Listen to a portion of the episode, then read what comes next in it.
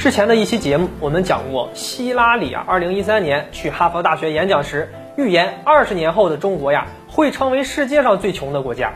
理由就是中国太多的富豪呀，都正在移民美国或者准备移民美国。其实近几十年来，西方总有一些人啊，喜欢恶意的鼓吹中国崩溃论，来博得大众的眼球。今天啊，我们就要聊一下一位比希拉里还要更夸张的，他就是美国研究中国问题的专家沈大伟先生。虽然他名字叫沈大伟啊，其实呢，他是一个美国白人。那沈大伟只是他的中文名字。他曾经在二零一五年三月六日啊，与《华尔街日报》发表题为《即将到来的中国崩溃》一文。那他断定啊，中国已经开始进入残局了，从而引起了舆论的轩然大波。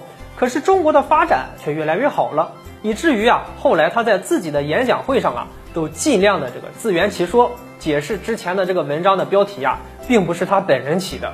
我们下面啊，再来讲一位这个张家敦先生。他连续二十年啊，孜孜不倦地预测中国崩溃。那张家敦先生呢，生于一九五一年，他是拥有中国血统的美国人。在二零零一年时推出《中国即将崩溃》一书，断言中国现行的政治和经济制度呀，最多只能维持五年。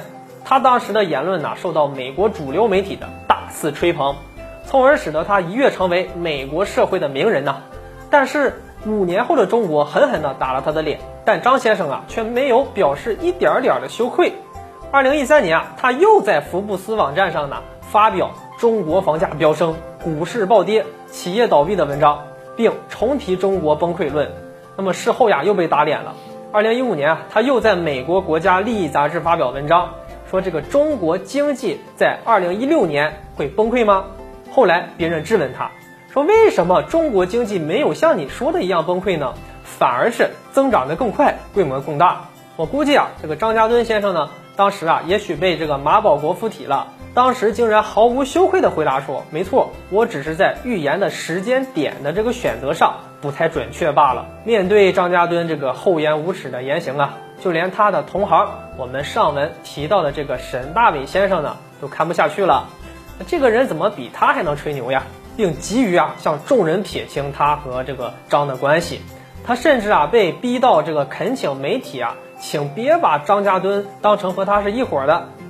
不过你还别说，这个张家敦的这些大言不惭的预言呢，还真就侧面的帮助了中国呢。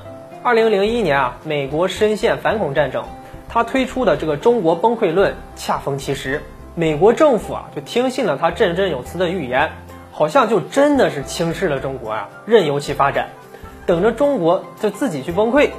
后期啊，张家敦每年都推新书，鼓吹中国崩溃论，还真就给美国人洗了脑啊，为中国的这个发展争取到了宝贵的时间。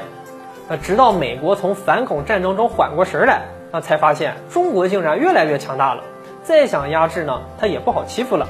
那么张家敦之流呢，一次次的被打脸，现在已经有越来越多的西方民众啊，逐渐清醒了，中国呀是不可能崩溃的。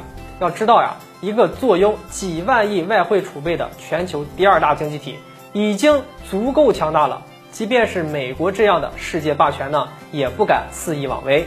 我们呢，只要做好自己该做的事情，有自信，就不必理会别人的恶意中伤。